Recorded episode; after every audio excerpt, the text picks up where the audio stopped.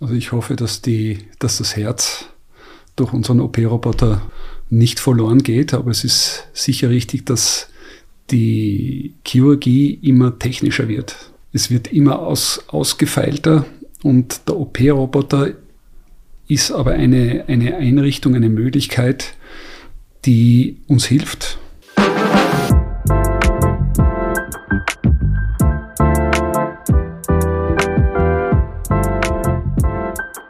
Sie hören G1.3, das Sprechzimmer, der Podcast aus dem Universitätsklinikum St. Pölten mit Oliver Leuskandel und Peter Riedel-Lenk. Liebe Zuhörerinnen und Zuhörer, ich begrüße Sie herzlich zum mittlerweile traditionellen Podcast des Universitätsklinikums St. Pölten. In unserer heutigen Episode werden wir uns mit dem Thema Chirurgie beschäftigen und uns gegenüber sitzt heute Herr Primarius Professor Dr. Peter Götzinger, der medizinische Abteilungsleiter der, äh, glaube ich, größten chirurgischen Abteilung in Niederösterreich und wahrscheinlich einer der größten chirurgischen Abteilungen Österreichs. Lieber Peter, vielen Dank für deine Zeit, vielen Dank für die Teilnahme, weil ich glaube, dass Chirurgen im Haus ja wahrscheinlich nicht unbedingt an Langeweile leiden. Ja, danke mal für die Einladung. Für mich ist das heute auch eine neue Erfahrung, weil ich eben noch keinen Podcast aufgenommen habe. Ja, wir Chirurginnen und Chirurgen sind natürlich sehr beschäftigt, vor allen Dingen, weil wir eine große Abteilung hier in St. Pölten haben. Genau. Du sprichst das an, was, was ist denn Chirurgie im Universitätsklinikum St. Pölten und was sind so unsere Schwerpunkte? Weil wir beide haben natürlich im Vorfeld da so ein bisschen gespoilert, dass wir dieses Thema Chirurgie, das Thema chirurgische Abteilung St. Pölten äh, behandeln werden. Und da war es interessanterweise so, dass wirklich jeder, den man gefragt hat, also sowohl im Haus als auch außerhalb des Hauses, war recht interessiert an dem Thema Chirurgie. Nicht? Also das ist was für die Leute sehr Mystisches, sehr, sehr äh, Abstraktes, sehr Kurioses. Womit beschäftigt sich jetzt der Chirurg in einer Universitätsklinik? Also Chirurgie ist ein, ein Wort, das sich aus Zweien zusammensetzt. Eigentlich heißt Chirurgie Handarbeit. Ähm, die Chirurgie ist aufgespalten in, in viele, viele Teilfächer, also Unfallchirurgie, plastische Chirurgie. Ähm, wir machen Allgemeinchirurgie, Viszeralchirurgie, das beinhaltet die Chirurgie der Brüche, beinhaltet die Chirurgie der inneren Organe und natürlich auch der endokrinen Organe. Wir beschäftigen uns sehr viel und vordergründig mit der onkologischen Chirurgie. Das ist das eine große Standbein. Das zweite große Standbein ist die Gefäßchirurgie, die wir hier machen. Insgesamt ist der, der Standort hier ein großer, weil du hast eingangs gesagt, im Universitätsklinikum. Damit sind wir für viele andere Abteilungen ein, ein Referenzzentrum äh, das auch in, in Beschlag genommen wird, in Anspruch genommen wird, dass wir viele Patienten aus anderen Häusern, die dort nicht mehr behandelt werden können, übernehmen und bei uns dann weiter behandeln und weiter operativ behandeln.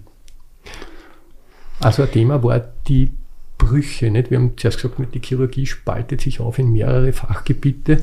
Jetzt wäre für mich der Aspekt Bruch eher was, was die Unfallchirurgie betrifft. In dem Fall handelt es sich bei einem Bruch aber nicht um einen Knochenbruch. Nein, das sind keine Knochenbrüche, das sind Bauchwandbrüche. Also Leistenhernien, dann Narbenhernien, also Narbenbrüche und auch die, die Brüche am Zwerchfell, die Zwerchfellbrüche, mit denen wir uns auseinandersetzen. Ist ein relativ großes Thema, weil die Brüche, also die Bauchwandbrüche, sehr häufig vorkommen in der Bevölkerung. Chirurgie ist so ein Begriff, nicht jeder stellt sich da was vor. Nicht? Man, man schneidet im Grunde einen Patienten, eine Patientin auf und repariert dann, sage ich jetzt einmal laienhaft, im Körper etwas oder entfernt etwas oder fügt da möglicherweise was hinzu. Und ich glaube, dass da mehrere Methoden gibt, um, um, diesen, um dieses Aufschneiden zu ermöglichen. Also ich glaube, dass wir ja sehr, sehr viel über Knopflochchirurgie machen, dass wir wenig sehr große Schnitte erzeugen da im Haus.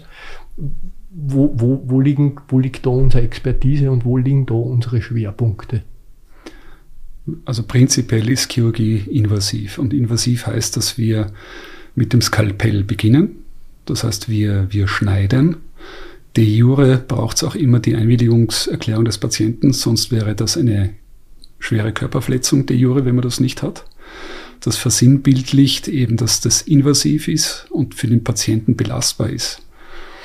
Und die Belastung für die Patientin, für den Patienten ist umso größer, je größer der Schnitt ist. Deswegen ist das Ansinnen von der Chirurgie, diese Schnitte immer kleiner zu gestalten. Du hast das angesprochen, das ist die Knopflochchirurgie, das ist die minimalinvasive Chirurgie, die nicht mehr die großen Schnitte ähm, bevorzugt, sondern die über Trokare, das sind Hülsen, die man in den Körper einbringt, auch über einen kleinen Schnitt. Und die Hülsen sind zwischen 5 mm und 12 mm groß, einbringt und dann mit modernen Kamerasystemen visualisiert im Bauch, nachdem man den mit CO2 aufbläst und dann im Bauch die operativen Schritte durchführen kann, die man früher über einen großen, großen Schnitt gemacht hat. Ähm, wir versuchen immer weniger invasiv zu werden. Oft lässt sich aber der Schnitt nicht vermeiden. Aber die Tendenz geht deutlich Richtung immer weniger invasiv und bildet sich jetzt auch ab mit unserem Da Vinci Roboter-System, das wir seit Mai 2023 bei uns in Betrieb haben, ab und versucht für die Patienten die Operation weniger belastend zu machen, aber die Operation in der, in der Schwierigkeit groß sein lässt. Ja. Da ist jetzt der Wort gefallen, diese Roboterchirurgie. Ja. Ich habe heute in der Früh beim, am Frühstückstisch mit meinen Kindern darüber geredet und habe gesagt, wir, wir werden heute einen Podcast aufnehmen mit einem Chirurgen und wir werden über Roboterchirurgie reden. Und ich habe gesagt, was würdet ihr diesen Chirurgen fragen wollen? Und ähm, eine Tochter von mir hat gesagt, na geht nicht durch die Roboterchirurgie das Herz der Medizin verloren. Und ich habe gesagt, was, was, was meinst du mit Herz? Und sie hat gesagt, naja, diese, diese, der menschliche Faktor, indem man mit dem Patienten redet und, und dass die Patienten ja nicht an Roboter gegenüber sitzen oder stehen, sondern ähm, dass da der Mediziner, das ist ja ein großer, schwer, also ein großer Teil der Arbeit, das Gespräch auch, ja, ich nehme an des Chirurgens, ja, dass das wegfällt. Und ich habe mir dann gedacht, das ist total spannend, was versteht man unter Roboterchirurgie eigentlich? Also wie kann man sich das vorstellen? Ähm, und wir haben in der Pflege, hört man ja immer, wir haben Roboter in der Pflege, also aus Japan, ja, wo mhm. irgendwelche... Hm, wie, wie kann ich mir Roboterchirurgie vorstellen? Was ist das?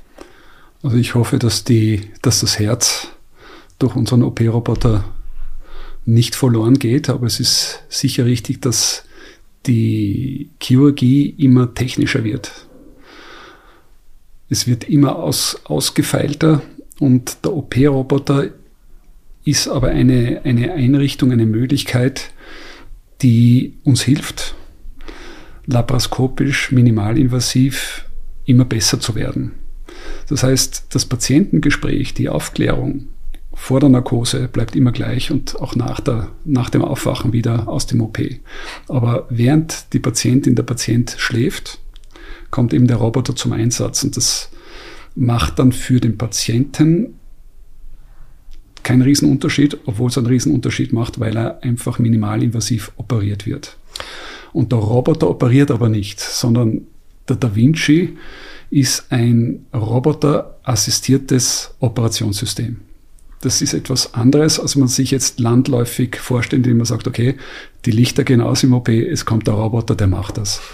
Das macht er nicht, sondern der Roboter ist nichts anderes als ein Riesencomputer, der die Bewegungen von uns Chirurginnen und Chirurgen in die Konsolen übersetzt.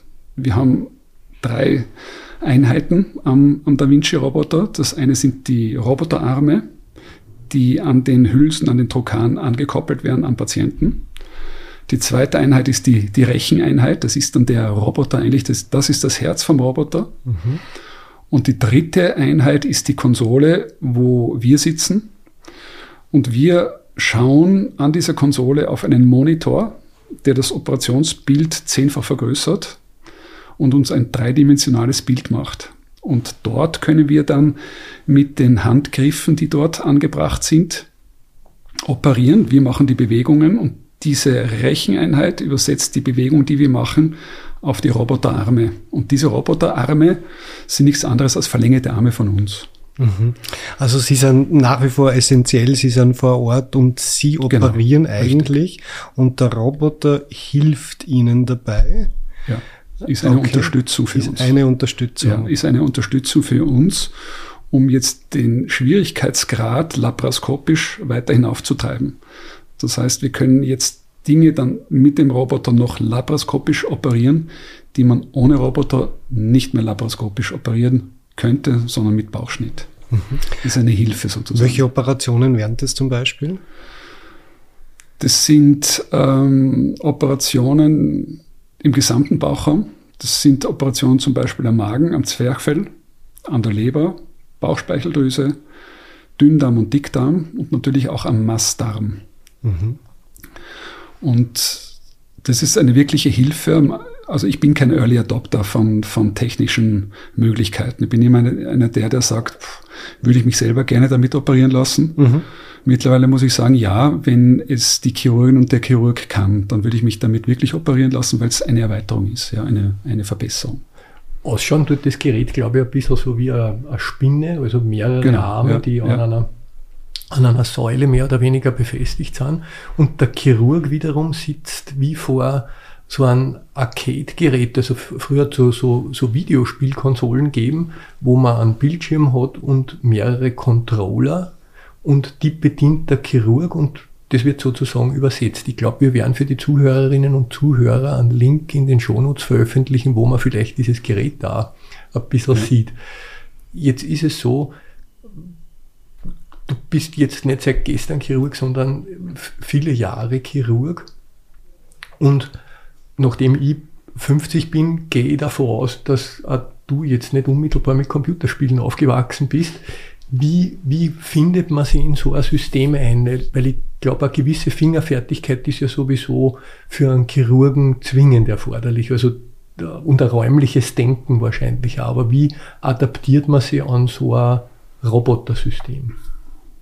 Also die Firma, die dieses Gerät vertreibt, ähm, hat da ganz strenge Schulungsvorgaben. Du kannst dich jetzt nicht hinsetzen und einfach mit dem Ding operieren, sondern es gibt ähm, Programme, Übungsprogramme, die wir zugekauft haben. Da kann man dann, ohne dass dieses Gerät gekoppelt ist, am Monitor Übungen durchführen.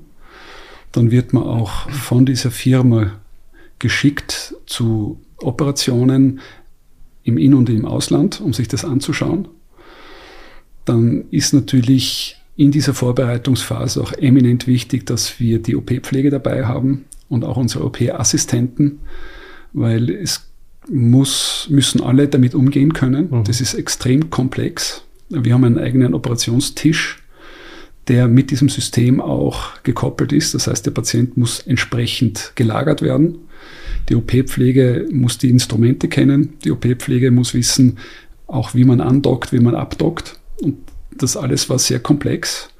Also aufgestellt wurde das Gerät vor einem Jahr im Jänner und wir haben im Mai dann die ersten Operationen gemacht und diese ersten vier Monate waren einfach Schulungen.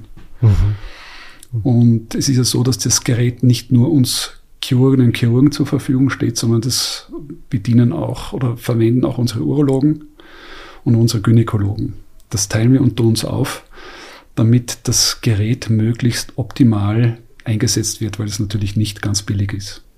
Und merkt man jetzt einen Unterschied zwischen den Generationen, die womöglich schon mit Konsolen, mit diese Controller und so weiter aufgewachsen sind oder ist das, ist das was, wo jeder relativ jungfräulich beginnt? Du meinst, der Mediziner, der einen Teil seines Studiums an der Playstation verbracht hat, tut sie leichter oder was? was womöglich, das wäre jetzt meine Hypothese, dass der, dass der sozusagen hingeht und dann sagt, schnick, schnack, das das funktioniert also im gut. Prinzip, also in meiner Jugend haben meine Eltern das Computerspielen absolut verboten. Das war gebrandmarkt. Ja. Das habe ich nicht gehabt, habe es aber auch gelernt. Aber man merkt schon, dass die, die eine Playstation zu Hause hatten, am Beginn schneller waren. Ja, mhm. absolut. Mhm. Aber das gleicht sich dann aus. Das ist fein. Haben Sie Angst, dass äh, ein Roboter im, im OP ihr die Notwendigkeit des Chirurgens vor Ort irgendwann einmal, ja, dass sie, dass sie quasi ihren Arbeitsplatz verlieren? Also ich bin schon so weit fortgeschritten, dass ich das nicht verlieren werde, meinen Arbeitsplatz. Aber gedacht war es ursprünglich so. Also gedacht war in der Entwicklung von diesen Robotersystemen, das hat das amerikanische Heer entwickelt zunächst, oder die haben das versucht, dass sozusagen der Chirurg abseits sitzt, mhm. eben auf einem Flugzeugträger dort operiert und diese Arme dann vor, im Kriegsgebiet ähm, dort diese Operationen machen. Das hat sich dann aber aufgrund dieser riesen Datenmengen, die da hin und her ge mhm. geschoben werden, als eher illusorisch herausgestellt. Dann wurde das verkauft und wurde weiterentwickelt. Ähm, ich kann es nicht sagen. Okay. Rein theoretisch wäre schon denkbar, dass, da, dass es die künstliche Intelligenz kleinere Operationen sicher oder nicht sicher, aber es wäre denkbar, dass die einige Operationsschritte automatisch durchführen. Ja. Das könnte ich mir vorstellen, auch wenn es nicht in den nächsten 10, 20 Jahren soweit sein, mhm. sein wird. Also, Aber was dann kommen wird, ich sage niemals nie. Ja, ja, ja also ja. Das, das sehen wir jetzt. Äh, ja. KI ist so ein großes Thema. Also ich denke mal, das ist sicher da in der Chirurgie ja ein großes Thema. Wo ich immer immer wieder Gedanken mache, ist die Frage, wenn Sie operieren, Sie vergessen ja nicht, dass, da, dass Sie einen Menschen operieren und ich denke, durch Ihre Expertise haben Sie wahrscheinlich auch im Kopf, mit welcher Lebensqualität ähm, endet diese Operation für den betroffenen Menschen. Und da habe ich ein bisschen Bedenken, ob KI diesen, diesen menschlichen Faktor und diese, diese Kompetenz ähm, erlernen kann oder ob der Chirurg nicht immer essentieller Bestandteil ich glaube schon, dass wir, dass wir essentieller Bestandteil bleiben werden, rein aus, aus Sicherheitsgründen heraus. Aber die KI hat schon vieles übernommen, wenn wir jetzt ans Radiologiesystem äh, denken, wo schon die KI Befunde erstellt, die mhm. deutlich das Niveau der mhm. Medizinerinnen und Mediziner erreicht. Wie gesagt, dass es Teil ist und einige Schritte während der Operation mit übernimmt. Wäre denkbar, aber ähm, derzeit sind wir natürlich notwendig nicht. Mhm. Und die Frage ist, wollen es die Patienten so haben? Jetzt wäre so also eine Dystopie, die gleich bei mir im Kopf aufploppt. Was kann diese Maschine selbsttätig überhaupt irgendwas machen? Besteht die Gefahr, dass man sagt, der beginnt plötzlich selbst zu agieren? Also die Gefahr besteht jetzt absolut nicht, sondern das Gerät macht nur das, was wir machen. Und es gibt da ganz genaue Notfallgeschichten. Für uns ist immer die Gefahr, dass das Gerät plötzlich sich abstellt. Mhm. Dann müssen wir die äh, richtigen Schlüssel in der Hand haben, dass wir das wieder weiterführen können, die Operation. Aber dass das Gerät plötzlich was übernimmt, sicher, sicher nicht. Okay, mhm. aber selbst dafür gäbe es einen Plan B, nicht? Also selbst wenn jetzt der Strom ausfallen würde. Genau, dann haben wir die Tools, wo wir dann mit mechanischen Schlüsseln das lösen und die Trokare entfernen und dann, und dann konventionell das zu Ende bringen. Ja. Ja. Deswegen, es braucht eben die Expertise, dass man es offen machen kann, dass man es minimalinvasiv mit den normalen Trokaren machen kann und optimal dann auch mit den Trokaren des Robotersystems. Ja. Je mehr man kann, umso besser. Mhm. Wir haben jetzt schon ein relativ breites Spektrum äh, besprochen, jetzt was Chirurgie anbelangt. Wie wird man denn grundsätzlich Chirurg? Nicht? Weil für mich ist schon mal kaum vorstellbar, dass ich in einen Menschen schneidet. Nicht? Also ich glaube, dazu wird es ja schon, dir, ja. da wird ja schon eine gewisse Überwindung brauchen, nicht, dass man einen Riesenschnitt führt, dass man in eine Körperhöhle quasi eindringt von außen. Wie, wie, wie kommt es zu dem? Wie, wie ist der Peter Götzinger Chirurg geworden? Ich glaube, es braucht das Interesse, dass man sich vorstellen kann, Chirurgie zu machen.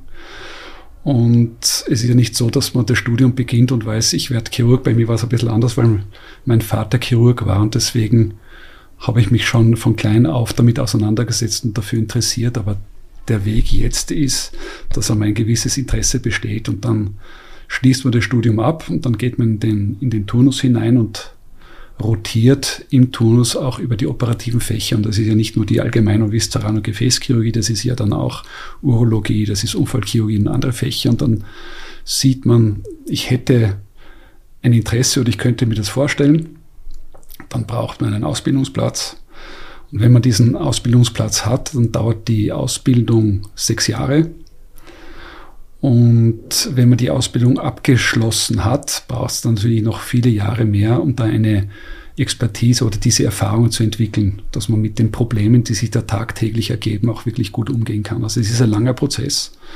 Und ich mache das jetzt seit fast 35 Jahren und habe immer noch nicht das Gefühl, dass ich alles kann und lerne eigentlich jeden Tag wirklich dazu. Man muss immer sehr demütig bleiben als Chirurg, also ich als Chirurg, weil man immer wieder mit Schwierigkeiten konfrontiert wird, die herausfordernd sind. Ja. Und was wären so die, die, die Skills, die man unbedingt braucht, also wo man sagt, ohne, wenn du das nicht kannst, dann interessiert dich für was anderes als junger Mensch, der jetzt Medizin studieren will? Na, man braucht Geduld, man braucht Hartnäckigkeit, ja. Und man braucht auch eine, ein hohes einen hohen Frustrationslevel im Sinne von, dass man über seine eigenen Belastungsgrenzen auch bereit ist, hinauszugehen. Also ich wurde sozialisiert an der Klinik in Wien, an der ersten Universitätsklinik, in Phasen, in Zeiten der Ärzteschwemme. Also wir wurden nicht wirklich gebraucht und sind dann eigentlich anders sozialisiert worden. Also wenn man hineingerutscht ist, und ich bin als Transplantkoordinator damals hineingerutscht in die Chirurgie, waren die 100-Stunden-Wochen normal. Das war das Erste und da ist nicht gefragt worden, ob mir es dann auch gesund ist dabei, sondern friss Vogel oder stirb. Das hat sich jetzt komplett umgedreht durch das Arbeitszeitgesetz in die, in die 45-Stunden-Woche oder 42-Stunden-Woche, was das andere Pendel ist. Und ich hoffe, dass wir vernünftig genug werden, dass wir da irgendwann einmal den, den Zwischenschritt machen können und das ausgleichen, dass man auch als junger als junge Chirurgin, als junge Chirurg arbeiten darf, und zwar 60 Stunden in der Woche, weil das ist ein Handwerk. Man kann es nicht aus Büchern lernen, sondern man muss das im OP lernen indem man es übt, mhm. immer wieder übt, indem man zuschauen kann, schaut, wie macht es die Chirurgin, wie macht es der Chirurg, wie mache es ich, dann habe ich es wieder gemacht, dann schaut man sich es wieder an bei wem anderen und das ist einfach, was wächst, wie wenn man jetzt ein Instrument lernt zu spielen. Mhm. Nicht, da kann man auch nicht sagen, pass auf, du darfst jetzt nur zwei Stunden am Tag üben, weil sonst ist es zu anstrengend, sondern optimal wäre es, wenn man das wieder hinauffährt, nicht auf 100 Stunden, das ist viel zu viel, aber dass man nicht bestraft wird, wenn man das Interesse hat und sagt, jetzt habe ich mal 60 Stunden gearbeitet in der Woche. Mhm. Das wäre wünschenswert, aber da sind wir, nicht wir, sondern der Gesetzgeber so unflexibel und ihre Vorstellung so borniert und festgefahren, dass wir in unseren Bedenken nicht gehört werden. Und ich hoffe, dass sich das irgendwann einmal in den nächsten zehn Jahren wieder ausgleicht.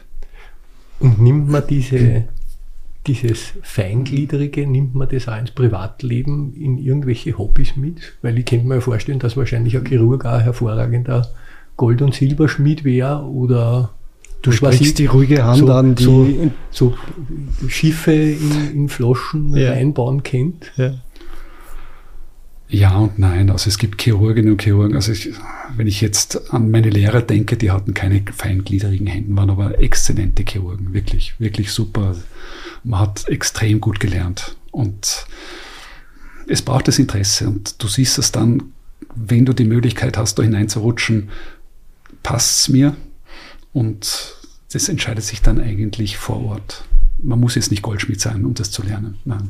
Okay, also man braucht auch nicht dieses. Nein, man muss jetzt auch nicht Pianist sein und, und Musiker und feingliedrig. Es gibt welche, die sind's. Es gibt welche, die sind es wirklich nicht.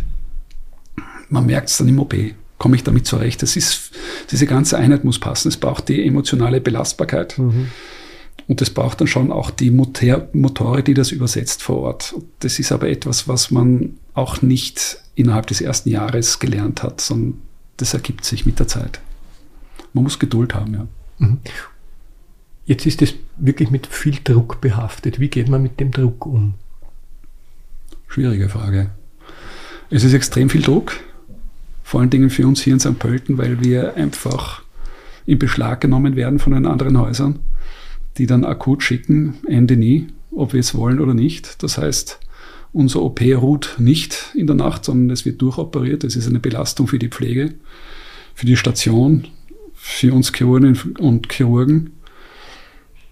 Ja, es ist schwer. Man braucht einen guten Ausgleich. Es braucht eine gute psychische Gesundheit und es braucht auch ein gehöriges Maß, das zu reflektieren. Ja, und dass man miteinander hier vor Ort so umgeht, dass man es ansprechen kann und dass man untereinander eine Kultur hat, dass man nicht den Druck noch weiter erhöht, sondern versucht, äh, sich, un sich unterstützt, damit man damit umgehen kann. Aber ein wirkliches Rezept dafür gibt es nicht. Ne? Ich glaube auch, wie bei allen unseren Podcasts, wie bei allen Themen, die wir da aus dem Universitätsklinikum St. Pölten besprechen, ist auch das Thema Chirurgie unendlich breit. Nicht? Also wir könnten wahrscheinlich tagelang über Chirurgie reden, wir könnten wahrscheinlich tagelang über äh, Dinge reden, die im Bereich der Chirurgie gemacht werden. Also ich denke mal da auch dieses Brustgesundheitszentrum, eben Robotik und so weiter, also vieles mehr. Nichtsdestotrotz haben wir mit diesen 30 Minuten, die wir uns als Vorgabe geben, eigentlich wiederum am Ende ange, angelangt.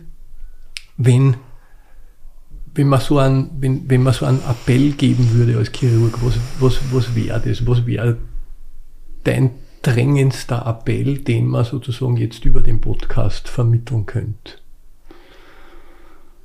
An die Leute da draußen, die dazuhören, genau, denke ich mir, ein gesunder Lebensstil hilft vieles zu verhindern, was wir zu behandeln haben. Ja. Also ich denke jetzt an unsere Gefäßchirurginnen und Chirurgen. Das Fach macht ja auch einen riesen, riesen Wandel durch im Moment, auch von großen Schnitten in die, in die Interventionen hinein, dass die Radiologen bis jetzt gemacht haben, aber Schritt für Schritt von uns jetzt übernommen werden. Also wir haben letztes Jahr zum Beispiel interventionell 45 Orteneingriffe gemacht, was enorm ist. Und vieles ist assoziiert mit einem ungesunden Lebensstil. Mhm. Und es ließe sich durch einen gesunden Lebensstil vieles verhindern. Ich sage immer, bitte nicht rauchen, gesund ernähren, gut bewegen draußen, Normalgewicht halten, dann lässt sich vieles, vieles verhindern. Nicht alles. Wir sind nicht unsterblich, aber vieles lässt sich verhindern. Das ist mein Appell an alle.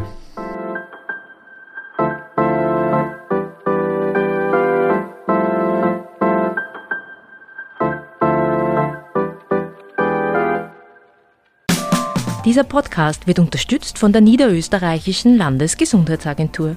Sie suchen einen wohnortnahen Job mit zahlreichen Benefits? Im Karrierecenter unter karriere.noe-lga.at finden Sie alle offenen Stellen der NÖ Kliniken und Pflegezentren. Werden Sie Teil des Teams? Jetzt reinklicken, Job auswählen und bewerben unter karriere.noe-lga.at.